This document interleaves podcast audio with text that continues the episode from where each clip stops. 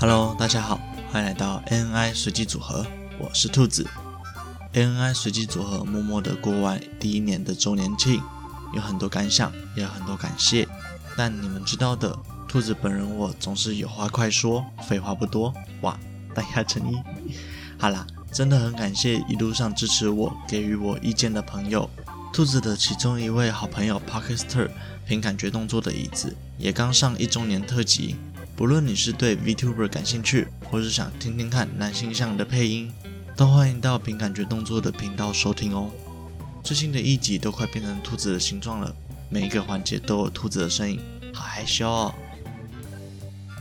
好啦，话已多说，马上开始。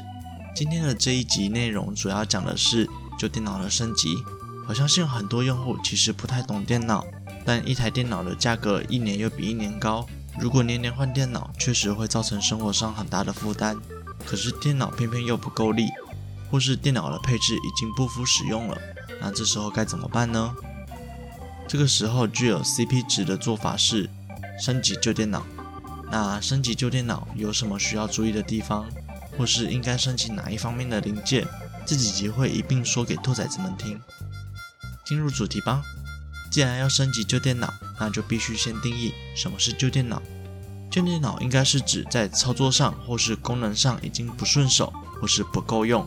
倘若你的电脑还很够用或很顺利的话，那其实没有必要做升级，或是未来再考虑也可以。那就先从不够用的开始吧。如果你的电脑不够用，大概就是人事已非，电脑已旧，可能换到新的环境或是使用新的软体。但当初买的电脑却不是为此而生的，那我们可以针对你的需求去选择相对应的零件。倘若是要剪辑电脑，那你的 CPU 势必要升级一下。倘若是被朋友拉坑入伙，一起玩大型 3A 游戏的话，那你的 GPU 可能会直接暴毙。首先，所以首先我们必须先确认自己的需求，才能找到对应的零件。需求太多，这里兔子会以各项零件为主。CPU，CPU 升级主要带来的提升在多工处理方面会有明显的感觉，主要以游戏、影音剪辑的需求为主。RAM，在大量流动资料处理会有明显的感觉，主要以网页浏览、影音剪辑的需求为主。GPU，GPU 升级主要带来的提升在画面显示的精细度会有明显的感觉，以游戏为主，其次是影音剪辑。ROM ROM 升级主要带来的提升在系统操作、读写，还有资料的容量上会有明显的感觉。原则上带来最大的感觉就是开机速度。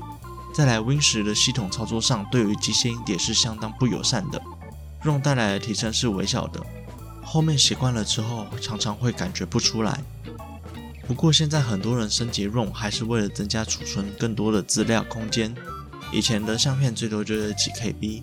现在则动辄几 MB，相差了一千倍有余，更不要说修图的门槛降低，弱格式的相片甚至可以到达几 G 的程度，提升 ROM 也变成了选项之一。以上都是可以直接上的，下面则是因上述零件升级后应该注意的零件。首先是 Power，Power 的升级主要看你吃电的瓦数升级。原本文书机你想要升级成游戏主机，总不能继续操你的三百瓦电源吧？换一颗六百五十瓦的电源也对你的零件会好一些哦。还有有一些预备搭载的电源，常常给的线不太够，买一颗新的电源也比较好配备新的要求。Case 机壳，Case 的升级其实就比较无关紧要，当然你可以继续沿用你套装机的机壳。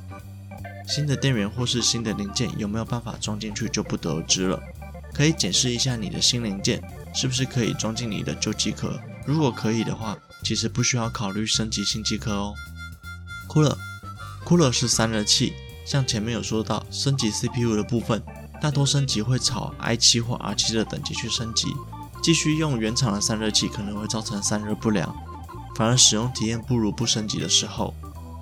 记得，如果有考虑升级 CPU 的话，要顺便考虑一下要不要升级个散热器。当然，升级散热器也是升级 case 的主要原因。很多旧电脑是无法兼容中阶以上的散热器的。有人可能会问说，为什么没有提到主机板？那兔子简单的说一下，你的主机板很有可能绑 Win10 系统的序号。